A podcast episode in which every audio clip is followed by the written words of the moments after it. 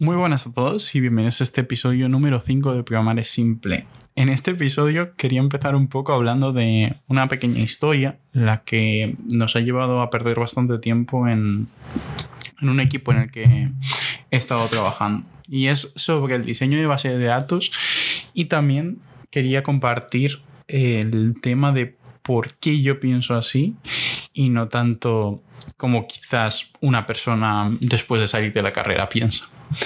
Entonces, eh, algo que nos enseñan al empezar eh, a estudiar esto de, programación son las distintas formas normales. El otro día estaba hablando con un compañero de trabajo y me dijo que había hasta cinco formas de, normalizar. O sea, había cinco formas normales.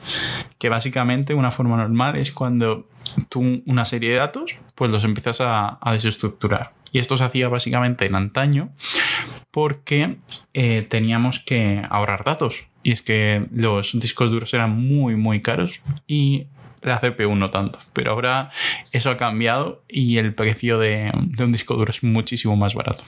Entonces, nada, voy a ir a, a la historia y es que estábamos programando un aplicativo y nos pasó varias veces que tuvimos que que cambiar el diseño de base de datos. Y tú dirás, joder, ¿por qué te, tuvisteis que cambiar el diseño de base de datos?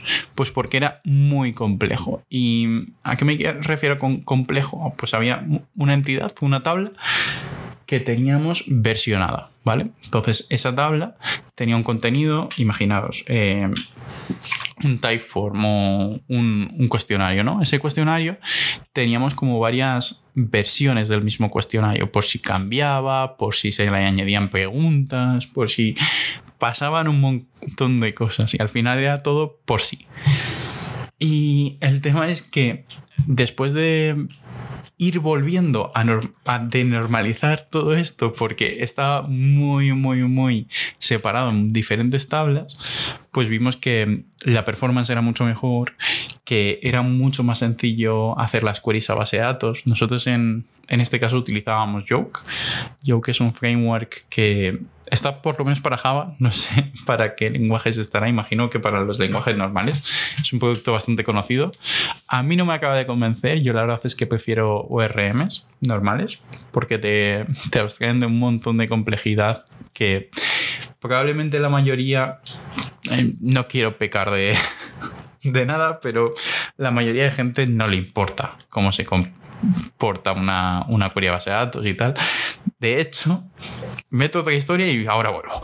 Que es que hice una entrevista hace bastante poco y me estaban preguntando por un outer join y, y me están diciendo, ¿tú sabes lo que es un outer join? Y yo me quedo un poco, no, es que nunca he utilizado eso. Y bueno, luego si tú miras en Google, ¿vale? Eh, ves los diferentes joins y un outer join significa que vas a coger los dos lados. Es decir, no solamente la intersección entre dos tablas, si yo uno personas con, con direcciones, no solamente personas y direcciones, que macheen el predicado que yo le estoy diciendo, sino que todas las demás entiendo. Entonces, es algo que nunca he utilizado, creo que en mi vida. Entonces, todos estos por si acaso son bastante malos en mi opinión. Pero volviendo a eso, tuvimos que hacer varias migraciones, de hecho, si no recuerdo mal, dos o tres, en las que estuvimos migrando datos. Y esos datos eh, fueron básicamente quitar columnas. No es nada complejo, y es fácil ir haciendo un proceso que simplemente te vaya migrando estos datos de, una columna. En este caso era de una columna, quitarlo y meterlo en un JSONB, que es un tipo de campo de PostgreSQL que te soporta JSON. Y otra tabla que era simplemente una tabla que tenía un ID a un ID, entonces no tenía nada y no tenías más información sobre esa entidad, eran IDs numéricos y ya está. Entonces esa tabla era 1 a n de IDs numéricos. Tampoco aportaba mucho y nunca ibas a acceder a un documento. En este caso era el ID de un documento por sí solo. Es decir, en nuestro dominio, donde nosotros teníamos este cuestionario, quizá tú podías juntar un documento, pero tú nunca ibas a acceder al documento directamente, siempre ibas a acceder primero al formulario, es decir, al cuestionario, y después a, a este documento. De esa forma, pues quizás no te hace falta esa tabla. Y ese es el, modelo de pensamiento que, creo que deberíamos de tener a, la hora de modelar la base de datos, pero no nos han metido esto en la cabeza cuando hemos estudiado. El problema viene de eso, del tema del almacenamiento que decía antes. Y yo creo que es un muy buen ejercicio el tema de empezar a aprender NoSQL. ¿Por qué? Porque NoSQL, por ejemplo, si queréis hacer cualquier proyecto muy pequeño en vuestro tiempo libre con DynamoDB, por ejemplo, pues vais a aprender muy rápido que necesitáis estructurar la base de datos en base a los patrones de acceso, porque aquí en SQL da un poco más igual y nos da esta flexibilidad que está muy bien, pero que ya os digo, que a veces nos traen en patrones muy malos.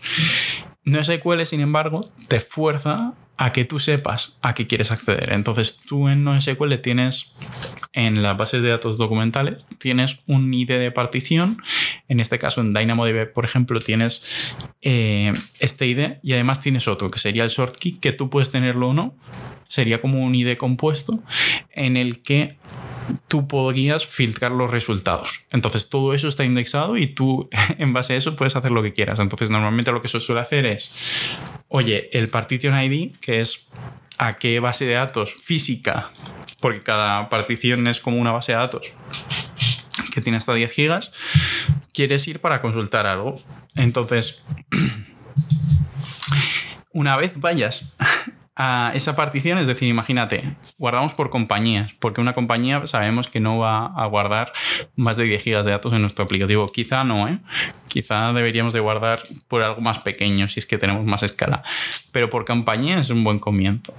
Una vez guardas por compañía, tú puedes ir a través de ese key y buscar el tipo de entidad, por ejemplo, que quieres. Eso es una, una forma de modelarlo. En este caso, por ejemplo, queremos guardar órdenes. Pues probablemente podríamos orden y algo más como un ID de orden o algo así. De esa forma, si nosotros queremos buscar las órdenes de un cliente, o en este caso las órdenes de una compañía, porque hemos dicho compañía, pues sería yo sé la partición, que es esta compañía, Microsoft, y quiero las órdenes, es decir, que comience la short key con orders. Entonces, al estructurar esta base de datos así, ya sabes qué está pasando. Y si una orden, por ejemplo, en este caso, le extrapolamos a lo de los cuestionarios y tiene algo más pequeño como documentos, que solamente son ideas, y realmente vamos a querer em, sacar por algo de documentos, es decir, todas las órdenes que tienen un documento tal específico, pues entonces lo que hay que hacer es añadir un índice. Y ese índice lo que va a hacer en tu base de datos no relacional es copiar toda tu base de datos de nuevo,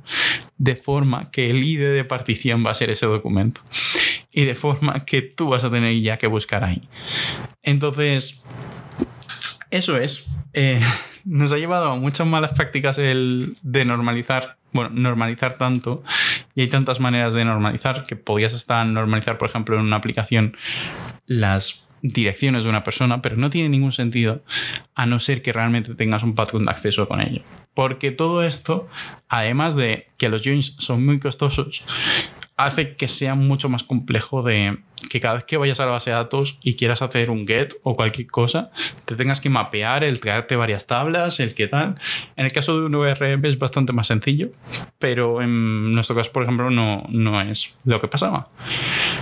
Los procesos de migración son algo complejos y es que eh, tienes que mantener compatibilidad mientras los haces. En este caso, pues teníamos alrededor de 300.000 registros. Estos 300.000 registros tienen que irse migrando poco a poco porque tú no puedes migrar 300.000 cosas en una base de datos sin tener em, downtime. Entonces lo que hicimos fue que la lectura se hiciese de los dos lados. Entonces comprobábamos si se había migrado ya, pues sacábamos lo último. Y si no, pues sacábamos lo anterior y luego con un flag íbamos marcando lo que este proceso en, en background iba, iba migrando. De esa forma, cuando vimos que ya se habían migrado todos, simplemente cambiamos el patrón de acceso para que accediese a través de este JSON en este caso y no de, de la otra tabla o de la columna. Y ya tuvimos ahí nuestro, nuestra migración de base de datos. Pero ya os digo, eh, quizás lo expando más en otro episodio, pero me parece súper, súper, súper importante que sepas los patrones de acceso a tu base de datos y qué vas a consultar realmente antes de diseñarla, porque si no vas a caer en cosas que nunca vas a necesitar y que vas a hacer por si acaso, y eso no es la manera de trabajar si quieres avanzar rápido. Nada más, solamente eres hasta aquí este pequeño episodio. Espero que os haya gustado y nos vemos. Hasta luego.